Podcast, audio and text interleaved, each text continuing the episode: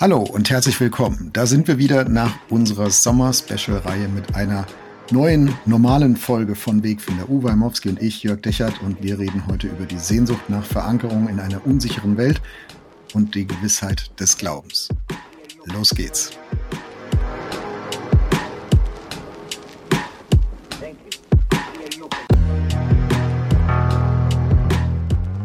Unsere Welt ist voller Spannungsfelder. Mittendrin suchen Jörg Dechert und Uwe Heimowski nach einem Weg, leidenschaftlich zu glauben, differenziert zu denken und hoffnungsvoll zu leben. Dies ist ein Teil ihrer Suche.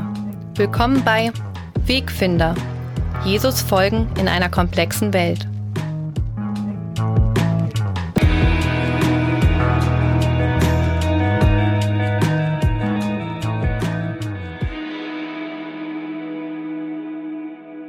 Hallo Uwe, ich grüße dich. Hallo Jörg, schön nach der Sommerpause dich mal wieder zu hören. Gell? Und ich habe mir gedacht, wir steigen mal gleich mit so einem fetten Aufregerthema ein. Darf man eigentlich zweifeln, wenn man glauben will? Gute Frage. Ähm, ich würde es ja fast anders sagen. Kann man wirklich glauben, wenn man nie gezweifelt hat?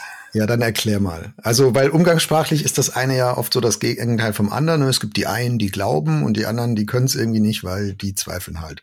Wie, wie hängt das für dich zusammen? Genau, also auf ganz, ganz, ganz vielen Ebenen. Das eine ist ja, dass es, mh, hm, es gibt ja so ein kindliches Glauben, so ein einfaches Glauben, ähm, so ein Hineinwachsen in Glauben, ne, wo man einfach weiß, zum Beispiel Papa ist der Größte und Jesus ist noch größer und irgendwann begreift man, dass es nicht um die Frage geht, dass Größe in Zentimetern zu messen ist oder dass der Himmel nicht das ist, wo die Wolken sind und so. Also es gibt ja einfach auch ein Erfahren davon, dass das, was ich mit Begriffen, mit Glaubenssätzen, mit Gewissheiten äh, in meinem Leben hatte, dass das irgendwann, ich merke, das ist ein Bild für etwas und dahinter steckt etwas Neues. Und damit ist oft verbunden, dass etwas Altes, wie, wie bei einer Puppe sozusagen, ich muss eine alte, alte Schale hinter mir lassen und die neue erst entdecken. Bei den, bei den Ma Matroschkas, ne, diese Stapelpuppen. Ja, genau, genau.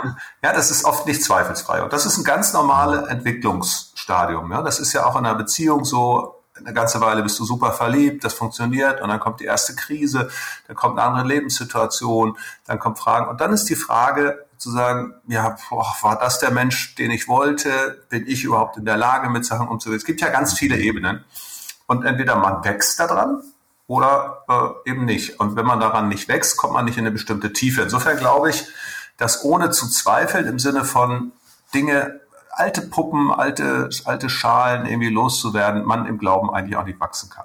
Es gibt noch ganz andere Ebenen, da kommen wir dann, glaube ich, noch drauf. Aber es gibt ein ganz organisches, gutes Wachsen, das passiert dadurch, dass ich einfach Dinge anders, anders wahrnehme.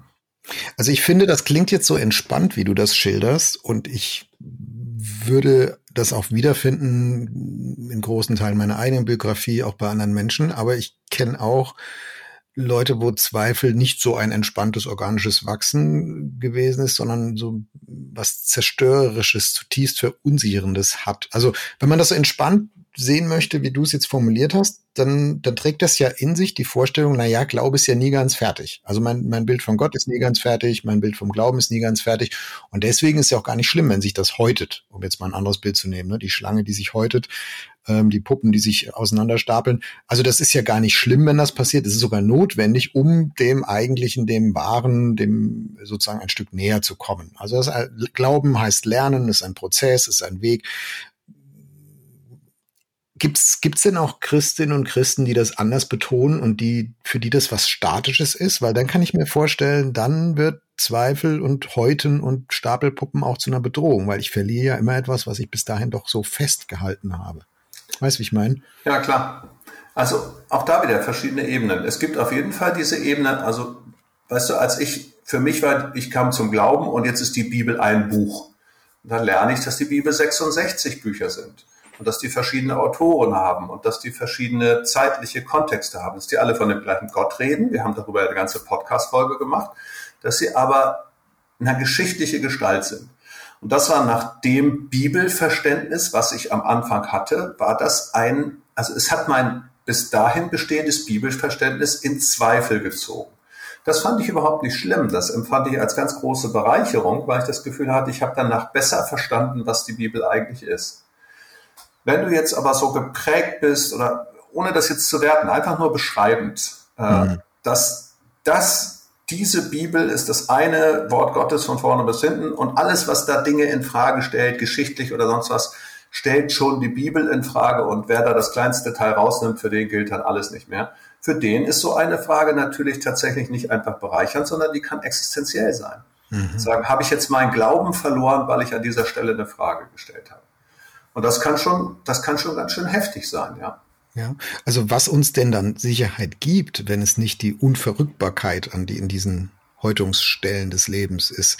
Da kommen wir in dieser Folge nochmal drauf.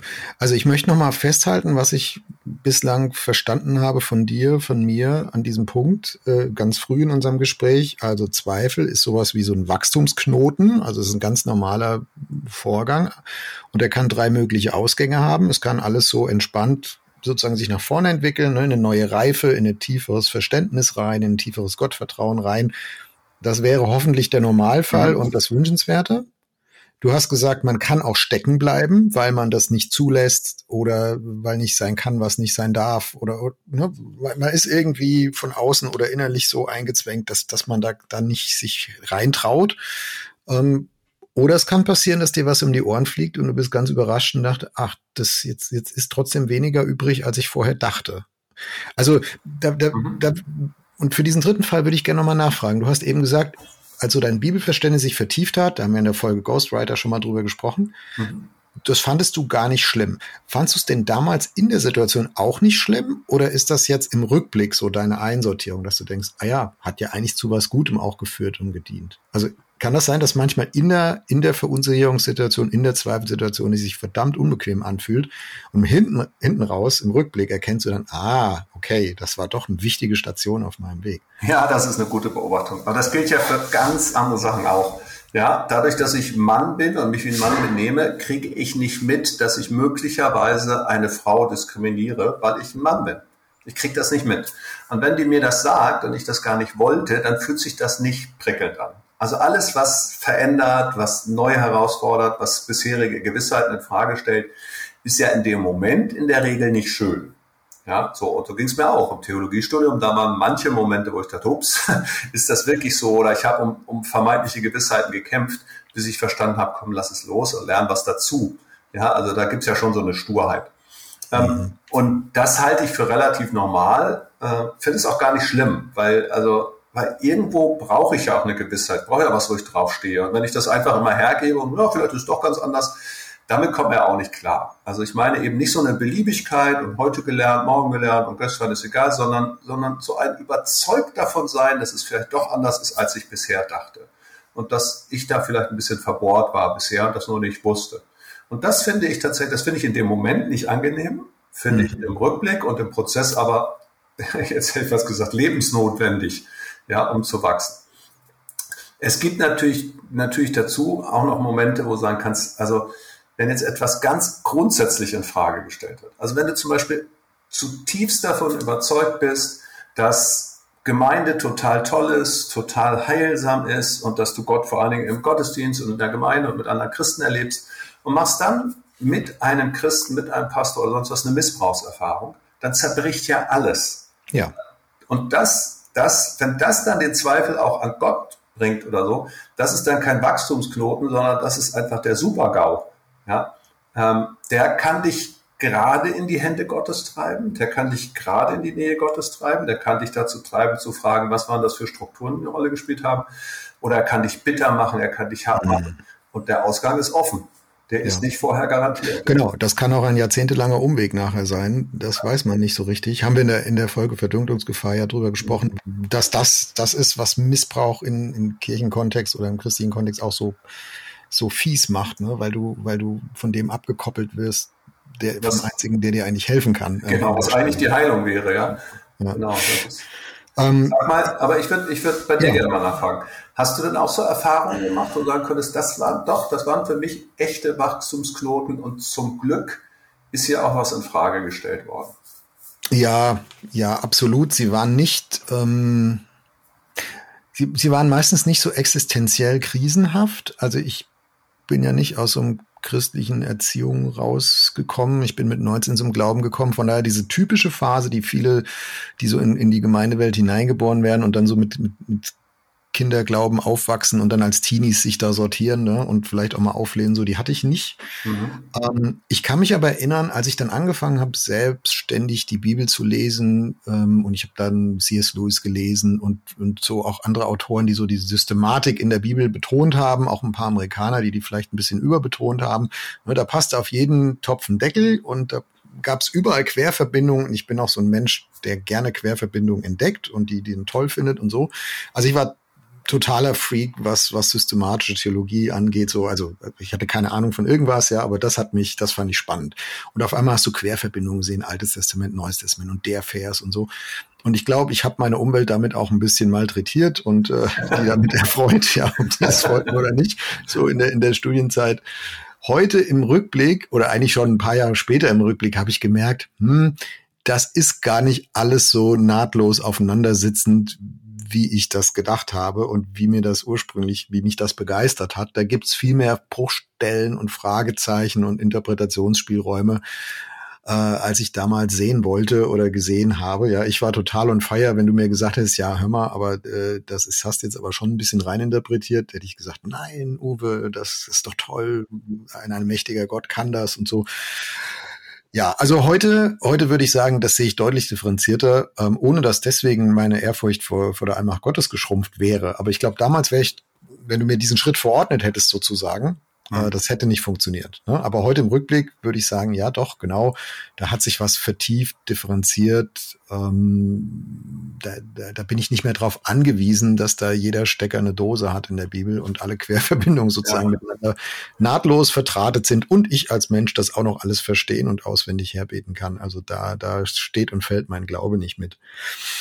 Insofern war das so eine, so eine, eine von, von mehreren Sortierphasen. Vielleicht ist das ein ganz guter Begriff ähm, so wie du in der Midlife Crisis in der sprichwörtlichen ja auch nochmal sortierst, wer bin ich, wer bin ich nicht, was will ich vom Leben, was kann ich auch nicht mehr haben und so, glaube ich, dass es auch in der, in der Glaubensbiografie mehrere Midlife Crises gibt, sozusagen, und die aber einfach, die müssen gar nicht bedrohlich sein, sondern da sortiert sich was, mhm. weil unser unser Glaube Stückwerk ist, unsere Erkenntnis von, von Gott Stückwerk ist und sich dieses Stückwerk immer auch mal in eine falsche Richtung zusammenbaut. Und dann ist doch gut, wenn da wieder mal ein paar Steinchen runterfallen und wir sie neu aufbauen müssen und merken, ah, jetzt geht's eigentlich in eine andere Richtung. Also das, ja. ich bin bei dir in der Beurteilung, dass das eigentlich gut ist, Genau, ich, mir war jetzt nur wichtig, nochmal noch mal ein bisschen rauszuarbeiten. Das muss aber im Erleben überhaupt nicht gut sein. Das kann im Erleben auch echt verunsichern. Und ich habe genug Leute während der Studentenarbeit getroffen bei Campus für Christus, ähm, die kamen teilweise aus so einem, frommen Elternhaus und so. Und für die war manches dann tatsächlich verunsichernd. Aber andere Dinge als für mich. Also ich glaube, da hat auch jeder so seine mhm. Zweifelsthemen oder seine, seine Rückfragethemen. Für, für mich gab es noch eine Sache, ich hab, wir haben ja da auch einen ähnlichen Hintergrund, wir sind ja beide nicht so fromm sozialisiert. Für mich war das aber so, ich habe die Erfahrung gemacht, dass bestimmte Sachen einfach funktioniert haben. Also suchtkrank, Gebet, eine Beichte, eine Lebensübergabe und ich war frei. So. Und dann habe ich mit anderen Leuten, die suchtkrank waren, auch gebetet, in der Erwartung, das funktioniert. Das hat bei mir funktioniert, das wird und muss bei dir funktionieren. Hm. Und wenn das nicht funktioniert, dann muss es ja an dir liegen, äh, weil an Gott kann es nicht liegen, das habe ich ja schon ausprobiert. Und ich weiß noch, ein, eine Schlüsselerfahrung für mich war, ein, ein Obdachloser in St. Pauli während meines Zivildienstes, der an eine Gebetsbank kam und der ganz fürchterlich heulte, der roch nach Alkohol, also der hatte ein Erlebnis, dass er frei war, ist dann zu einer Therapie gegangen, hat die abgebrochen, war wieder auf der Straße, soff wieder. Und der hat dann gebetet, Jesus, ich bin so verzweifelt. Ja, ich habe den anderen allen erzählt, dass ich frei geworden bin, äh, meinen ganzen Kumpels auf der Platte und jetzt lachen die mich aus, ja, weil die sagen, funktioniert ja nicht mit deinem Gott. Aber du weißt doch, dass ich dich lieb habe. Und ich habe das so gespürt, wie nah dieser Mann jetzt seinem Gott war. Mhm. Ähm, aber nicht, weil er ein Erlebnis gemacht hat, das funktioniert hat, sondern er war ihm nah in der Krise. Und für mich war das eine, eine andere Option. Bisher kannte ich nur diese eine Option. Mit diesem Gott so beten, alles funktioniert. In dem Fall hat es nicht funktioniert. aber das hat Gott nicht kleiner gemacht. Und das hat in mir ganz schön, also erstmal eine Weile habe ich dann fast gar nicht mehr für Leute beten wollen, dass sie frei werden. Das war sozusagen die gegenteilige Reaktion, die ja genauso blöd ist. Und dann aber zu lernen, du kannst mit Suchtkranken beten, du kannst mit ihnen, kannst ihnen ein Angebot machen, aber es gibt keine Garantie für das Funktionieren. So wie wenn man mhm. mit Kranken betet. Manchmal werden Leute gesund und oft werden sie es nicht. Es gibt einfach das. Und, und da, dass ich so sehr, also fast mechanistisch das Gebetsleben verstanden habe, dass das zerbrochen ist, hat mir, hat schon eine ganz schöne Glaubenskrise bei mir ausgelöst die mich aber in eine, in eine Vertrauensfreiheit geführt hat, die viel stärker ist als das, was ich vorher hatte. Das mhm. hat auch ein unglaubliches Stresslevel von mir weggenommen, weil die Erwartung immer ist, das muss eben auch funktionieren. Und wenn nicht, liegt es an dem anderen oder ich habe falsch gebetet oder du findest irgendwas und wenn du das findest, geht's. Und das finde ich in christlichen Kreisen, in uns, ich sag mal, in unseren christlichen Kreisen oft so eine Projektion, so ein Transfer, der wird manchmal ist der beabsichtigt, manchmal ist der unbeabsichtigt. Du erlebst irgendwas, du bist auf einer Konferenz, du liest dieses Buch, du hörst diese Pastorin, diesen Podcast, Wegfinder, ja. was auch immer, ja, und es flasht dich und du du spürst, boah, Gott redet in mein Leben rein und dann fängst du an, anderen das andere dafür zu begeistern und zu sagen, musst du auch unbedingt. Und der oder die andere sagt vielleicht, ah ja, ich habe dieselbe Sehnsucht wie du, ich will das auch und probiert das Gleiche, liest das gleiche Buch, geht auf dieselbe Konferenz, hört sich denselben Podcast an. Es passiert aber nicht. Und dann bist du plötzlich bei der Frage, was stimmt denn mit mir nicht? Denn Gott macht's bei dem anderen doch anscheinend auch. Also ich glaube, wir tun uns da manchmal in unseren Kreisen nicht unbedingt einen Gefallen mit so einer Begeisterung, die wir zu sehr auf bestimmte Faktoren, Bausteine, Methodiken, Programme, Namen, Bücher, Events oder so legen und meinen, da wär's da, das, das wäre das dann. Ich glaube, ich, ich würde mir wünschen, dass wir miteinander ein, ein bisschen reiferes Verständnis von, von Gottes Wirken entwickeln, das nämlich heißt, das ist auch bei jedem ein bisschen anders. Ich glaube, im Kopf weiß man das, aber wenn da jemand so mega äh, inspiriert vor dir steht und begeistert, ich finde schon, da kommt schnell die Frage auf, warum ist das bei mir nicht so, oder? Ich neige nicht ganz so dazu, ähm, aber na klar ist das so. Aber ich möchte da nochmal noch mal das Bild nehmen, was ich vorhin sagte mit dem Erwachsenwerden. Man kann das ja aber auch nicht Weißt du, man kann Reife ja nur erwerben, die hat man ja nicht schon. Also wir hatten das neulich, das war mhm. ganz, war ganz lustig. Wir waren im Sommer in, in Marokko und unser Schwiegervater war mit, mit 86 und der kann ganz gut Französisch ja, und hat sich da gut verständigt. Meine Frau auch, der ist ja Schweizer. Und dann erzählte meine Frau so eine Geschichte, wo wir dann alle lachen mussten, dass, dass mein Schwiegervater als Kind auch immer so italienisch geredet hat. Ne? Da waren dann Touristen in Adelboden, wo die herkommen, die Ski gefahren. Und für meine Frau war klar, mein Vater kann super italienisch. Und als sie dann irgendwann selber Italienisch gemerkt hat, hat sie gemerkt, wie er Rade bricht. Also, aber bis dahin war das, boah, wie kann man so gut Italienisch können? Und das war für diese Zeit als Kind den Vater so zu bewundern und so, war sogar eine Herausforderung dafür, selber Italienisch zu lernen, das zu machen. Das war gut so, das war richtig so. Und im Rückblick war es jetzt gar nicht ganz so. Und vielleicht brauchen wir auch manchmal, weißt du, du kommst aus einer charismatischen Gemeinde und brauchst so diesen charismatischen Kick oder kommst aus einer anderen sehr bibeltreuen Gemeinde und brauchst du dieses Verständnis, dich in die Bibel zu vertiefen. Dass das aber möglicherweise eine Lebensphase ist, die auch zu Ende sein kann, das hat, glaube ich, was mit Reife zu tun. Und das passiert in der Regel nicht, also entweder positiv, indem ich andere kennenlerne und das ergänze, oder indem das, was ich bisher hatte, mich nicht mehr ganz trägt. Mhm. Da ist dann der Zweifel, hat er wieder eine, eine sehr gute Funktion, finde ich zumindest. Ja. Ich würde jetzt gern mit dir noch mal im nächsten Schritt auseinanderdröseln. Was, was ist denn das, was uns Sicherheit gibt in, in solchen Knotenpunkten, in solchen Entwicklungsphasen? Also wo nehmen wir die Sicherheit her, wenn sie nicht daher kommt, dass alles so bleibt, wie es ist? Und was gibt Scheinsicherheiten? Vielleicht fangen wir mit den Scheinsicherheiten an. Ich habe mal drei aufgeschrieben, das ist meine These und ich bin gespannt, was du dazu Na, denkst.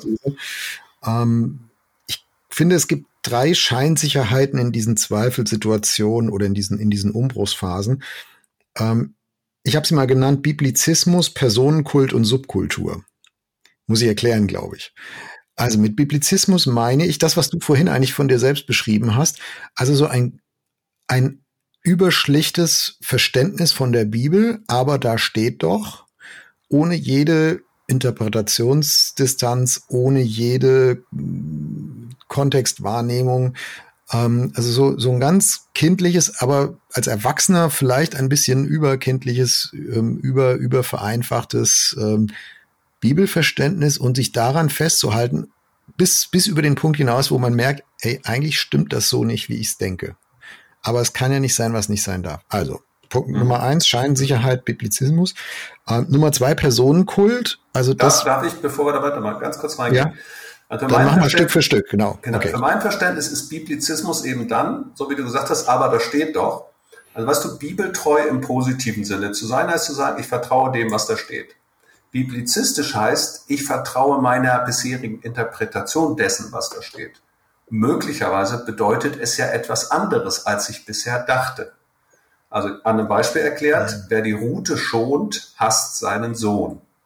Verstehe ich so? Aha, in der Bibel steht, ich soll mein Kind mit Schlägen erziehen. Wenn ich dann aber lerne, indem ich Hebräisch lerne, dass da steht, wer, die, wer den Hirtenstab nicht benutzt, hasst seinen Sohn. Und weiß, dass man den Hirtenstab nicht zum Schlagen benutzt, sondern um die Richtung vorzugeben und eine, so, der lernt hier plötzlich, meine Güte, dass Gewalt verherrlichende Potenzial steht in diesem Bibelvers überhaupt nicht drin. Ich dachte nur, es stünde da drin. Da steht was ganz anderes. Das ist ein kleines Beispiel. Damit ich, wenn ich so will, immer noch bibeltreu, aber biblizistisch wäre, ich weiß, was das heißt und ich lerne nichts Neues dazu. Und da, glaube ich, ist die Gefahr, dass man letztlich nicht bei der Bibel stecken bleibt, sondern bei der eigenen Interpretation. Und das wiederum halte ich auch für eine absolute Scheinsicherheit, weil dann ist meine Sicherheit nämlich gerade nicht in der Bibel gegründet, gerade nicht in Gott gegründet, sondern in meiner eigenen, in meinem eigenen Wahrnehmungsraster. Und das ist sehr gefährlich, ja. Also ich finde, zwischen der Bibel und meiner Interpretation der Bibel kann ich selbst manchmal ja gar nicht trennen und unterscheiden. Ne? Woher soll ich das wissen? Ja, aber es ist äh, deswegen, immer wieder mal mit anderen Menschen zu genau, reden. Ja. Deswegen, da haben wir auch schon eine Folge so gemacht. Äh, deswegen habe ich auch mit dem Wort Bibeltreu echt meine Probleme, weil es eben auch eine Klarheit suggeriert, die es, die es nicht produziert. Aber das ist nochmal ein anderes Fass. Ja, genau. Aber Robert Habeck hat 2021 ein Buch geschrieben, das heißt von hier an anders. Und da schreibt er einen Satz und der heißt, es könnte ja auch in der politischen Debatte sein, dass der politische Gegner recht hat. Und das dürfte ja durchaus auch für Bibelverständnis gelten. Okay, also wir, wir machen das fast gleich wieder zu. Wir machen es wann anders vielleicht wieder auf, aber das war meine erste Scheinsicherheit, die mhm. ich dir vorschlagen würde. Ähm, so ein, ein Biblizismus, also ein, ein Festhalten an dem, wie ich meine, die Bibel verstehen zu müssen. Und es kann ums Verplatzen gar nicht anders sein. Und ich merke aber immer mehr, es steht hohl, es funktioniert eigentlich nicht. Äh, aber ich darf es nicht loslassen. So. Zweite Scheinsicherheit, Personenkult. Also, wenn es nicht die Bibel ist, vielleicht kann ich mich ja an einen bekannten meistens Männer, aber nicht nur, ähm, Referenten oder einem Pastor oder einer Bühnenfigur festhalten und sagen, du, was der sagt oder was die sagt, machen wir es mal fair, ja, äh, das, das musst du hören. Also, weil das ist meine Leitschnur. Ne? Also der, der ist, also ist fast wie Jesus auf der Bühne. Also dem, dem musst du nachlaufen, ja, das musst du festhalten. Und ähm, de, oft sind das dann ja auch Leute, die sehr fest auftreten und sehr klar auftreten und manchmal vielleicht auch ein bisschen populistisch auftreten im Sinne von, ja, ich vereinfache das auch ein bisschen und ich stelle es mal sehr, sehr simpel dar und beantworte ganz viele Fragen mit einem Schlag. Also das finde ich gibt einem auch so ein Sicherheitsgefühl, dass man da gut versorgt ist, gut unter ist, dass man klares oben, unten, rechts und links kriegt. Aber auch das funktioniert, finde ich, nicht. Ja, aber auch dann mal die Gegenfrage. Ja, du hast jetzt sozusagen überrissen und es funktioniert nicht. Und wenn Bill Heibels mein Ein und Alles ist und plötzlich laufen da irgendwelche Affären und, und, und Missbrauchsgeschichten und Machtmissbrauchgeschichten, zerbricht ganz viel. Aber die andere Seite ist doch auch da, und das ist eine Frage jetzt an dich nochmal, Jörg, ich kann doch nicht ohne Vorbilder. Also, wo, genau. Weißt du, also ich kann mich ja nicht frei machen davon, dass es Nein, Menschen gibt, ich die ich auch im positivsten Sinne ein Stück wertschätze, achte, respektiere und durchaus auch ein bisschen bewundere. Absolut. Deswegen habe ich auch gesagt Personenkult und nicht Vorbilder. Das ist für mich ein Unterschied. Also Vorbild heißt, es gibt keinen, von dem ich nichts lernen kann. Und manchmal vielleicht nur, wie man es nicht macht. Ja. Also sagen wir es positiv. Ne? Es, es gibt ganz viele Menschen, von denen kann ich ganz viel lernen. Und es hat hängt nicht daran, ob die bekannter oder unbekannter sind, länger auf der Bühne sind oder kürzer, ob die überhaupt jemand kennt, ob die länger Christ sind als ich oder nicht. Also das, das kann ich ja gar nicht programmieren, sondern das begegnet mir im Leben. Es sind jetzt vielleicht auch nicht jedes Jahr zwei Hände voll Leute, aber wenn du mich jetzt fragen willst, wer hat dich geistlich geprägt im Lauf deiner letzten 51 Jahre Lebenszeit oder seit ich 19 bin, seit ich Christ bin, da würden mir schon mehr als fünf Namen einfallen. Und da würde ich auch sagen, das sind Vorbilder. Ich habe mir ganz viel abgeguckt und so Ich finde nur diesen, diesen Personenkultpunkt wichtig, daraus nicht zu machen und die, die, die Aufgabe, mir eine Sicherheit im Glauben zu geben, die delegiere ich jetzt an diese Person. Mhm. Weißt du? Das ist der Punkt. Also nehme ich, beziehe ich sozusagen Sicherheit daher, dass ich immer wieder mir Vorträge vom Heimowski anhöre und mich darin so zu Hause fühle, so geborgen fühle, dass alles, was der Herr Heimowski sagt, also für mich so kurz nach der Bibel kommt und mir Sicherheit meines Glaubens gibt. Und dann kriegt der Herr Moski irgendwann eine öffentliche Krise und sagt, ja, ich weiß auch nicht weiter. Und ich könnte mich auch geirrt haben und dann bricht bei mir alles zusammen. Also das meine ich mit Personenkult. Ja, ich übertrage die die die Funktion. Ich möchte Sicherheit haben auf einen. Jetzt sag uns, dass ich dass ich die dass ich die vorgeschlagene Person, wenn man es schon macht, für nicht die schlechteste hält. du willst ja hoffentlich nicht zum Personenkult aufrufen. Also nein, verstehst nein, nein. du verstehst du was ich klar. meine? Ist doch völlig klar. Ja. Also ist was anderes als Vorbild, finde ich. Und die, ähm, ich bin voll für Vorbilder, ich bin nur dagegen, die Sicherheit seines Glaubens von Vorbildern zu, zu, zu beziehen. Ja, um das auch nochmal über die persönliche Frage hinaus in eine Strukturfrage zu ziehen. Deswegen habe ich auch ein riesengroßes Problem, wenn Autoritäten in Gemeinden qua Amt sozusagen immer Recht haben müssen. Weil mhm. dann geht die ganze Nummer nämlich in Richtung Sekte dass die eine Seite ist, dass ich persönlich Leute nicht, nicht bewundere, anhimmle und dass ich nicht total zusammenbreche, wenn die zusammenbrechen, weil ich sag mal, die Vorbilder der Bibel von David bis Petrus bis sonst wohin, das waren alles ganz normale Menschen und die hatten auch Zweifel und Krisen und Niederlagen und sind schuldig geworden. Und nicht jetzt, nur bevor sie Gott getroffen haben, sondern manchmal auch, auch danach. danach noch. Oft genug, ja. ja. Oder manchmal auch erst dann. Und aber diese andere Seite, was ich noch sagen wollte, das ist nämlich auch so eine Geschichte, ne? Die Strukturen in Gemeinden, die dann, weil du von Gott der Gesalbte Gottes bist, du bist der eingesetzte Apostel, du bist der eingesetzte Hirte und deswegen darfst du nie, nie Unrecht haben. Das halte ich auch für, für blitzgefährlich, ja. Also das mhm. ist für eine Gemeinde gefährlich, das ist auch für den Menschen selber. Wenn ich selber meine, ich bin jetzt der Heilige, dann ist doch vorprogrammiert, dass ich vor die Wand laufe, ja. Das kann ja, ich kann es ja nicht sein, geht ja nicht. Also deswegen, ich finde das eine sehr gute Beobachtung, guter Punkt. Mhm. Also wir hatten Biblizismus, Nummer zwei Personenkult, jetzt kommt mein Nummer drei Subkultur. Was meine ich damit? Ähm, ich, ich, glaube, da sind wir alle auch ein Teil von, dass so sind wir einfach auch als Menschen, dass die Gewöhnung und die Gewohnheiten meines christlichen Lebens, also ne, welche Lieder singe ich, welche Farbe hat mein Gottesdienstraum, welchen Predigten höre ich zu, mit wem bin ich im Hauskreis, äh, der ganze Kleinkram, ja, also die ganze, ganze Subkultur, in der ich da unterwegs bin. Also du meinst diesen Rahmen, der oft so scheiße aussieht? Ja. Nee, nee, nein, das will ich jetzt gar nicht so sagen, sondern das sozusagen die Äußerlichkeiten des, des der Glaubenspraxis, ja, die Äußerlichkeiten der Glaubenspraxis, von denen du her, die dich befestigen, die dich begleiten im Lauf deiner Jahre. Wenn die in sich zur Sicherheit werden, ähm, dann bin ich auch nicht fähig, an diesen Knotenpunkten der Biografie mich weiterzuentwickeln, ne? weil, weil dann müsste ich mich ja da rausentwickeln. Dann müsste ich vielleicht mal zu anderen Events gehen oder mal die Gemeinde wechseln oder äh, ich muss, muss plötzlich andere Lieder singen oder, oder was auch immer. Und dann wird das zu einer Bedrohung, obwohl es eigentlich nur etwas ist, was ich so gewöhnt bin und gewohnt bin. Und ich finde, das ist meine noch eine These so hochgepackt, Corona, wo in vielen Gemeinden nichts lief, hat vielen Leuten bewusst gemacht, wie viel Gewohnheitseffekt eigentlich auch so in ihrem Glaubensleben drin war. Als sie nämlich ein halbes Jahr nicht hingehen konnten und danach vor, neu vor der Wahl stehen, will ich da eigentlich noch hin? Und so, hm, eigentlich geht's auch ohne. Hm. Ich will das nicht empfehlen, ne? aber ich will nur sagen, ja, ich glaube, da hat sich, das hat sich ein bisschen getrennt und man vielen ist da erst bewusst geworden, ach, das sind ja Äußerlichkeiten des Glaubens. Also mein Glaube steht und fällt ja gar nicht damit in erster Linie, dass ich immer in diese gewohnte Subkultur eintauche und sie so erlebe, wie ich sie halt schon immer jahrelang erlebt habe. Und ich glaube, dass da auch so ein Sicherheitsempfinden zumindest drin liegt, was ich dann übertrage auf, auf die Gottesbeziehung und mein, meine innere Glaubenswirklichkeit. Auch da also bin ich bei dir, aber auch da ist interessanterweise auch genau, das gilt natürlich genau für das Gegenteil. Du hast Leute, die in einer ganz engen Gemeinde sind und dann sagen die, jetzt gründen wir die Jesus Freaks, damit wir endlich auch mal auch ein Nasenpiercing haben dürfen und tätowiert in Gottesdienst gehen können und eben Abendmahl mit Bier und Chips und nicht so, wie es immer war.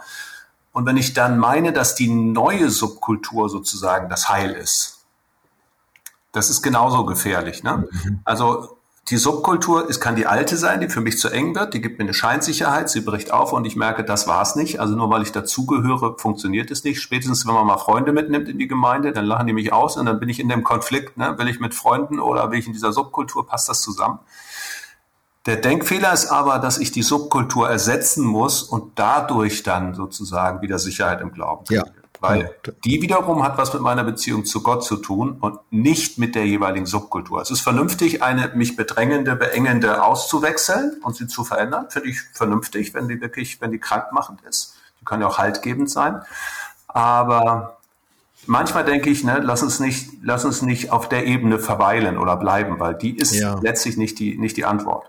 Und ich, ich finde das wirklich ambivalent, weil auf der anderen Seite gibt es genug Stellen im Neuen Testament, die uns ermutigen, hier sucht die Gemeinschaft, bleibt da treu, ähm, bleibt nicht den Versammlungen fern im, ne, in der Sprache vom Hebräerbrief und so.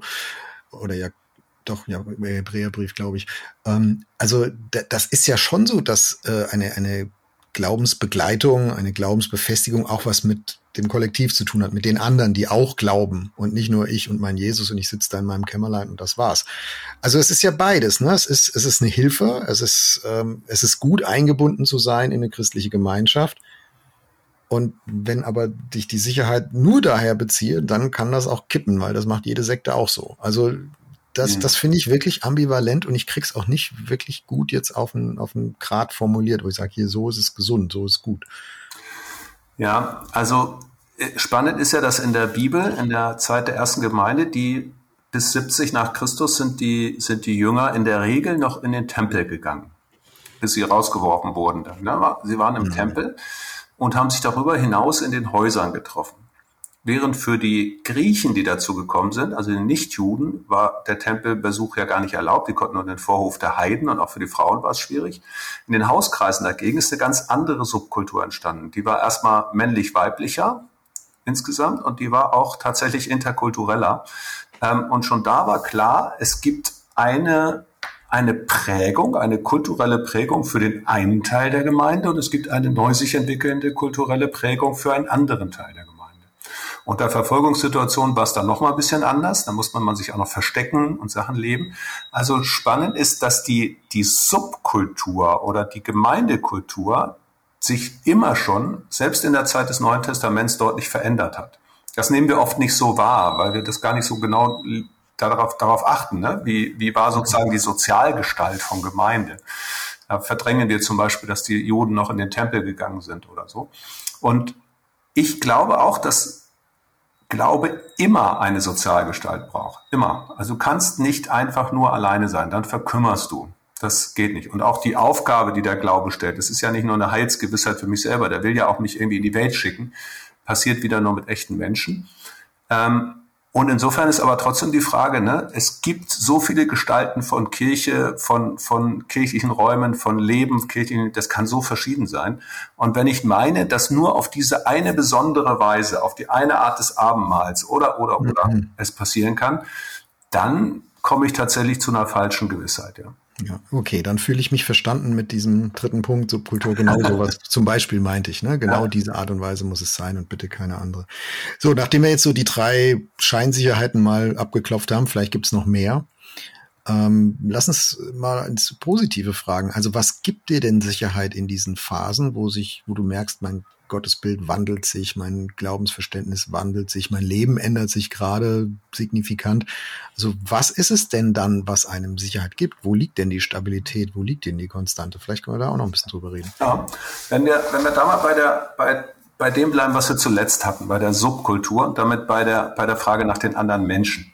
Also viele Dinge in meinem Leben sind dadurch in Frage gestellt worden, dass ich Menschen getroffen habe, die das anders sehen. Hm. Also ich ging davon aus, ne, eine Lebensübergabe geht sozusagen in ein Bußbegebet und dann ähm, so ganz klassisch sozusagen vier geistliche Gesetze, das habe ich so gelernt. Und dann sagt jemand zu mir, zeig mal doch mal die Bibelstelle, wo das so steht. Dann hast du sie nicht gefunden. Genau. Und gemerkt, die gibt's ja gar nicht. Also, und, aber darauf musste mich jemand stoßen. Und wäre das jetzt jemand gewesen, der mir im Grunde genommen, ich sag mal, als Atheist den Glauben unter Füßen wegziehen wollte, dann hätte ich mich verteidigt, gewehrt bis zum geht nicht mehr. Wenn es aber jemand ist, der selber sehr glaubwürdig sein Glauben lebt, aber Dinge komplett anders sieht, dann gibt mir die Gewissheit, dass ich weiß, guck mal, man kann Dinge anders sehen, ohne dass man deswegen in eine Glaubenskrise schlittern muss. Der glaubt ja auch. Also mhm. will ich wissen, warum glaubt er denn anders als ich und trotzdem? Ne, das ist für mich schon mal eine ganz, ganz große Hilfe. Also wenn der Mensch, den ich treffe, der so anders ist und meins in Frage stellt, trotzdem einer ist, dem ich, dem ich sein Glauben abspüre und glaubwürdig spüre, hey, der glaubt, dann, dann lasse ich mich doch auf seine Fragen ein. Ja? Das gibt mir schon mal ganz viel Sicherheit. Jetzt mal so auf der ganz menschlichen Ebene. Mhm. Das finde ich sehr hilfreich. Ich, ich finde es hilfreich für mich zu trennen zwischen der Wirklichkeit und meinem Gefühl für die Wirklichkeit. Also Philipp Jensi hat mal gesagt, meine Gefühle über Gottes Gegenwart oder Abwesenheit sind nicht Gottes Gegenwart oder Abwesenheit. Das sind zwei verschiedene Dinge. Das, was, was in mir passiert und das, was in, in Gottes Wirklichkeit tatsächlich passiert. Letzteres kann ich vielleicht nicht immer so erkennen, aber ich kann zumindest daraus lernen und für mich festhalten, mein, meine eigene Gefühlslage, Gemütslage, die, die so das, die Achterbahn des Zweifels, wird nicht das letzte Wort haben, muss nicht das letzte Wort haben, weil das ist erstmal was, was in mir passiert. Aber das ist ja nicht etwas, was mit Gott passiert. Und Gott ist das auch nicht egal. Der weiß das ja. Also manchmal sind es ja gerade, das hast bei dir vorhin schon so ein bisschen angeklungen, manchmal sind es ja gerade diese Verunsicherungsphasen, die einen so einen entscheidenden Schritt weiter kommen. Gibt in der, in der Mystika, kennst du besser als ich wahrscheinlich den Begriff der, der dunklen Nacht der Seele. Also da musst du durchs tiefe Tal durch, aber wenn du da nicht durchgehst, kommst du nie auf einer, auf einem neuen Level des, des äh, Gottes Gottvertrauen sozusagen an, an, an, an einer neuen, neuen Wegabschnitt. Ja. Also das gehört zusammen und ähm, der zweite Satz, der mir hilft in, in solchen Phasen, ist, ähm, den habe ich mal in der Seelsorge oder von einem Seelsorger gelernt, die Wahrheit über diesen Moment ist nicht die Wahrheit über deinem ganzen Leben. Also nur weil ich in einer bestimmten Lebensphase, vielleicht auch wochenlang, mit Glaubensfragen ringe, verunsichert bin, heißt das ja nicht, dass mein ganzer Glauben verunsichert ist und ich damit ringe. Das ist jetzt so. Aber das heißt nur lange nicht, dass das für immer so ist und dass es am Ende auch so ausgehen wird, sondern das ist jetzt und es ist das Jetzt ist immer begrenzt. Also mhm. das klingt jetzt vielleicht ein bisschen abstrakt, ne? Da haben wir verschiedene Zugänge. Du bist eher jemand, der dann was äh, so de, de, dein Gegenüber anguckt und da was mitnimmt und ich brauche so ein bisschen die Einsortierung ins große Bild. Und dann ja, aber mal, nee, das, das verstehe ich schon. Also da muss ich sagen, das hat, da hat mir zum Beispiel im Theologiestudium äh, einfach auch Begriffe geholfen. Also als ich von Martin Luther gelesen habe, den Begriff Deus absconditus, also der verborgene mhm. Gott, dass es zu Gott gehört, dass er eine gegenwärtige und eine abseitige Seite in dieser Welt hat, dass es aber Gott ist, dass er trotzdem Gott ist, dass ich ihn sozusagen, dass der abwesende Gott trotzdem der anwesende Gott ist. Klingt auch jetzt ein bisschen abstrakt, aber zu wissen, dass es gibt nicht entweder ich spüre Gott und dann ist er da, sondern Gott ist immer da und manchmal kann ich das erleben und manchmal kann ich es nicht erleben. Und der Begriff dafür ist Deus absconditus. Und dass das, dass das Ding, was ich als Gefühl oder als Erfahrung kannte, jetzt einen Namen hatte, einen theologischen, in dem Fall einen lateinischen Namen, das hat mir geholfen. Mhm. Ja, also wenn ich weiß, aber das geht ja oft so, einen guten Roman, wenn ich den lese und jemand bringt ein Gefühl zum Ausdruck, das ich kenne, für das ich aber noch keine Worte hatte. Und auch in der Systematik der Theologie, wenn jemand etwas beschreiben kann, dann finde ich das total hilfreich. Mir war zum Beispiel irgendwann, hat mir echt geholfen, hm, dieses schon jetzt und noch nicht. Also schon jetzt können wir Gott erleben, aber noch nicht können wir alles erleben. Ja, ich bin ja sehr viel in vielen Ländern gewesen. Ich habe mit Menschenrechten zu tun gehabt und so. Und wenn du dann manchmal siehst, ja, weißt du, zweijährige Kinder, die verhungern oder fünfjährige, die, die gestohlen werden oder es gibt Ungerechtigkeiten auf dieser Welt, da drehst du durch. Und dann zu wissen, ja, es gibt ein schon jetzt, also schon jetzt traue ich Gott zu, dass er Leben verändern kann. Schon jetzt will ich mein Bestes geben. Schon jetzt staune ich darüber, wie Christen und christliche Organisationen diese Welt mitgestalten können. Aber es gibt eben auch einen noch nicht. Mhm. Die Ewigkeit ist noch nicht da. Die perfekte Welt ist noch nicht da. War für mich ein Deutungsmuster, was mir hilft. Ja, oder, oder, oder Dietrich Bonhoeffer hat gesagt, das Letzte und das Vorletzte. Ne? Diese Welt ist die Vorletzte, die, hier werden wir keine Perfektion erreichen und die Letzte kommt erst noch.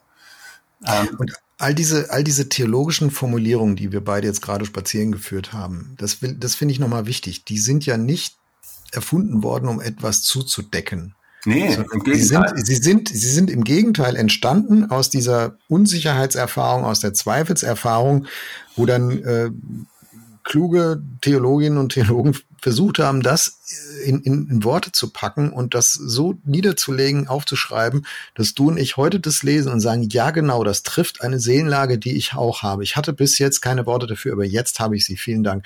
Also das ist keine, keine, kein Kleister, der da über Nahtstellen, hässliche Nahtstellen des Glaubens so drüber gekleistert wird, sondern es ist ein, ich glaube, es ist hervorgebracht worden durch Menschen, die genau solche Erfahrungen kennen, über die wir jetzt hier in den, in den letzten 40 Minuten gesprochen haben. Mhm. Und, und dann eben nur ein bisschen besser sind als ich, das irgendwie theologisch gescheit auch noch auszudrücken, so dass 200 Jahre später jemand damit auch noch was anfangen kann.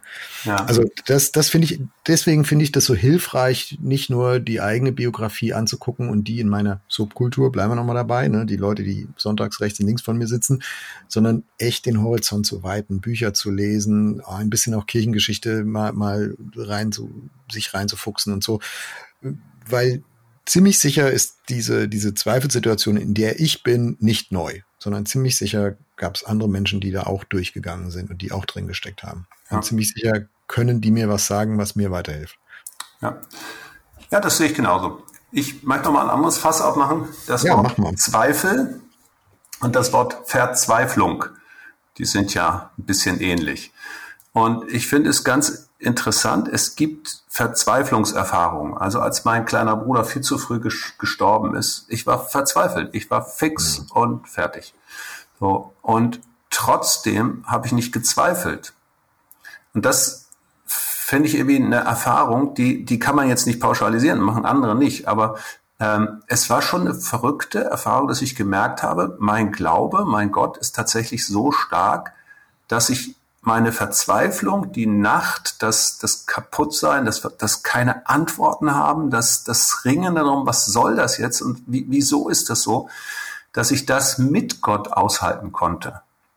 Ja, ich Woran hast du das gemerkt? Woran hast du das gemerkt, dass, dass du da selbst nicht in Zweifel an, an Gott Ja, ich habe es gemerkt, ich habe es gemerkt, dass ich in dieser Situation noch mehr mit Gott geredet habe als vorher. Ah, okay. Also ich habe noch mehr gesagt, Gott, wo bist du jetzt? Gott, was soll das jetzt? Wieso ist es? Also weißt du, ich habe ich habe vielleicht tiefer und intensiver und mehr gerungen mit Gott, ge, gekämpft mit Gott, ihn auch angeklagt und meinen Sachen. Aber ich habe es nicht ohne Gott erlebt. Und das finde ich ganz spannend. Also dieses Verzweifeln hat, hat mich auch, ähm, sagen wir mal, da, da war auch ein, Verzweifeln und, und auch ein Anklagen gegen Gott drin, aber es war mhm. kein, kein Loslassen. Es war kein, ich glaube nicht mehr, dass es den gibt. So im Sinne von, und ich zweifle jetzt, so, so, im Gegenteil, es hat mich so dahin getrieben. Und ich weiß, dass das nicht bei jedem so ist. Ich kann es auch nicht pauschalisieren, aber ich habe für mich gemerkt, es ist schon verrückt.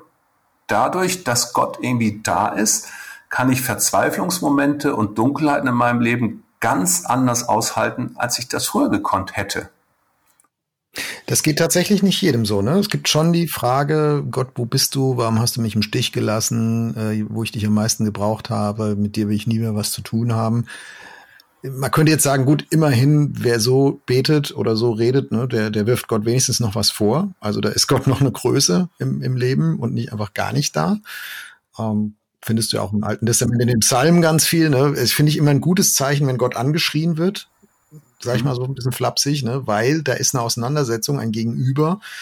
Ähm, aber ich kann mir schon vorstellen, dass man Gott auch zumindest auf absehbare Zeit verlieren kann an so einer Stelle oder in so einer Lebenskrise. Ja, ich glaube es auch. Also das ist, ich mache mal die, das krasseste Beispiel, das jetzt mal nicht ruminterpretieren, sondern ganz buchstäblich so nehmen, wie es gewesen ist. Jesus betet am Kreuz, mein Gott, mein Gott, warum hast du mich verlassen? Und das jetzt mal nicht sagen, ja, weil der die Sünde der Welt getragen hat, deswegen war er von Gott getrennt und jetzt mal nicht theologisch interpretieren, sondern da ist einer, der stirbt und sich komplett verlassen fühlt von Gott. Und jetzt kommt's, und das ist die, das Verrückte, um dem Gefühl aber Sprache zu geben, zitiert er ein Psalm. Mhm. Das heißt, die, selbst die Verlassenheit ist noch durchdrungen von Frömmigkeit, von Religiosität, von biblischen Texten, von einer Glaubenserfahrung, die vorher schon ein anderer gemacht hat. Das wollte ich gerade sagen. Genau. Die kann er teilen. Die kann er teilen in diesem Moment. Und das wiederum ist, wird für mich dann zum Segen. Das kann ich wiederum teilen in meinen Momenten. Und dann merke ich, dass selbst diese Verlassenheit kein, kein, kein grundsätzliches Infragestellen bei mir auslöst. Da mhm. bleibt was. Also das möchte ich vielleicht an dieser Stelle mal unseren Podcast-Hörerinnen und Hörern zusprechen. Also wer jetzt gerade an so einer Stelle ist in seinem Leben, mhm. das einfach auch mitzunehmen, äh, du bist nicht der Einzige oder die Einzige und das ist auch nicht das Ende, sondern ähm, da sind andere auch und andere sind auch durchgegangen mit sehr wechselhaften Erfahrungen. Und Gott hat immer wieder das Zeug dazu, auch aufzutauchen, auch gerade, gerade in Zweifel und am Ende an eine Stelle rauszukommen, die man vorher vielleicht, vielleicht nicht für möglich gehalten hätte. Aber ich weiß auch, das ist relativ einfach, das zu sagen und, und jemandem zu sagen, es ist viel, viel schwerer, das zu durchleben und, äh, und, und hinterher zu bezeugen, ne? hinterher zu sagen, ja, genau, so war das bei mir. Also mhm toll, wenn das so ist, aber man muss auch ehrlich, glaube ich, sagen, ja, bei mir ist es nicht so oder noch nicht so und ähm, ich, ich ringe mit dieser Frage. Und man kann dieses Ringen auch nicht künstlich abbrechen. Also nur weil jemand jetzt diesen Podcast hört und sagt, es kann sein, dass jemand genau durch das, was du gerade gemacht hast, Jörg, genau sich angesprochen fühlt, du hast es nochmal personalisiert und sagt, wow, danke, dass ihr eine Erfahrung teilt, die ich auch kenne und das tut mir gut. Es kann aber auch sein, dass jemand sagt, das perlt gerade von mir ab. Oder es kann hier sein, jemand sein, danke, dass ich da verstanden bin, aber allein dadurch ist es noch nicht zu Ende. Ja. Ja, so wie wenn jemand krank ist, der sagt, danke, dass du mich als Mitkranker verstehst und trotzdem habe ich für die nächsten Wochen Schmerzen. Ähm, und das können wir auch nicht abkürzen oder das, das, kann niemand stellvertretend, ja. Nein, das ist wie bei Trauer. Da hat jeder sein eigenes Timing und seine ja. eigene, sein eigenes Tempo und seinen eigenen Weg, ihren eigenen Weg. Das, ähm, genau, finde ich auch wichtig. Und am Ende kommst du dann eben an der Stelle raus, die wir, obwohl wir als evangelische Christen das ja theoretisch eigentlich klar haben, ähm, finde ich doch in der Praxis manchmal so ein bisschen unterbelichtet bleibt. Am Ende liegt die Sicherheit meines Glaubens nicht in meinen Entscheidungen, sondern im Gegenüber des Glaubens in Christus. Und äh, also ne, wir sagen immer, wir leben von Gottes Gnade, aber, aber wir betonen so diese, diese eigene Glaubensaktivität, die eigene Glaubensentscheidung in unserer Frömmigkeitstradition doch relativ stark. Das ist auch für vieles gut. An der Stelle, glaube ich, äh, legt es auch ein bisschen zu, zu viel Last manchmal auf, so in den, in den Zweifeln und in den Krisen. Wäre es gut, mal durchzuschauen und sagen, hier am Ende, Jesus, du musst mich halten, sonst bin ich haltlos, dann geht nichts. Ja, ich, ich nehme nochmal den anderen Aspekt, den du mit angesprochen hast. Es kann natürlich auch sein, dass dieser Zweifel genau dazu führt, dass das, was ich bisher an frommer Aktivität oder Leistung oder Verständnis davon, was mein Glauben eigentlich prägt, obwohl ich andere Vokabeln benutze, ich rede von Gnade, aber eigentlich ist es meine Mitarbeit. Mhm. Und jetzt kann ich das nicht mehr. Bin krank geworden, irgendetwas. Und plötzlich merke ich, dass das auch mein Glauben mit in Zweifel zieht. Und dann ist es aber natürlich auch unfassbar hilfreich, weil es, weil es eine bisherige Krücke oder wie du vorhin gesagt hast, diese drei Beispiele für vermeintliche Sicherheiten wegnimmt und nur so den Weg öffnet zu einer wirklichen Sicherheit, nämlich einer Beziehung und nicht einer Aktivität. Mhm. Und das, da sind wir ja alle, alle naselang gefährdet, ne? über Anerkennung, über, über, über mitwirken, über das, was andere von uns halten, über unseren Ruf und so uns zu definieren. Und dann hilft es durchaus manchmal, dass da auch mal der Stecker gezogen wird und man sieht, okay, was bleibt denn dann? Was bleibt? Und da bin ich relativ überzeugt, was eine Zusage Gottes ist, dass er bleibt. Das finde ich ein gutes Schlusswort. Uwe, äh, auf der Zielgeraden mal wieder die Frage, was nimmst du mit in diese unsichere Welt in den nächsten Wochen aus diesem Gespräch? Also was, was für eine neue Frage oder für eine neue Gewissheit, eine bestätigte Gewissheit geht jetzt mit dir aus unserem Gespräch? Ich bin so ein bisschen, bisschen ähm, angetriggert, durchaus ähm, mal meine Scheinsicherheiten noch so ein bisschen zu hinterfragen.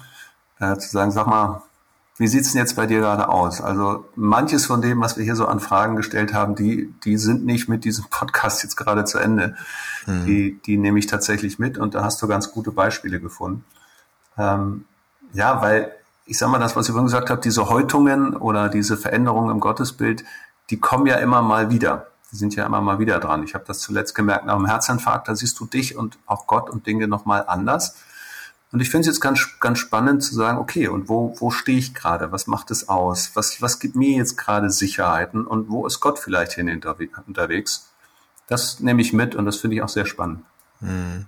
Also ich, ich glaube mir nochmal von dir diesen Begriff Deus Absconditus, habe ich vorher schon mal irgendwann gehört, äh, ist aber so ein bisschen in der Kruschelschublade bei mir verschwunden damals. äh, hat mir nochmal sehr eingeleuchtet oder, oder ein Bild gegeben nochmal für, für das, worüber wir geredet haben, dass Gott da ist, obwohl er dunkel ist. Also wie ja. der Mond da ist, auch wenn Neumond ist und ich kann ihn eigentlich nicht sehen, aber trotzdem weiß ich, ja, er ist aber schon da. Äh, und das, dass deswegen auch diese Zeiten letztlich gesegnet sein können und ähm, das ist jetzt eine Aussage des Glaubens gesegnet sein werden. Ähm, also Deus absconditus, der Gott, der da ist, indem er nicht da ist, das fand ich nochmal ein starkes Bild. Auch ein bisschen, bisschen, wie soll ich sagen, in sich widersprüchlich, aber so ist ja auch das Thema Zweifel und Glauben in sich ein bisschen widersprüchlich. Von daher passt, Uwe, ich danke dir sehr für diese ja, Folge. Ja, ich danke dir auch. Ja, mach's gut.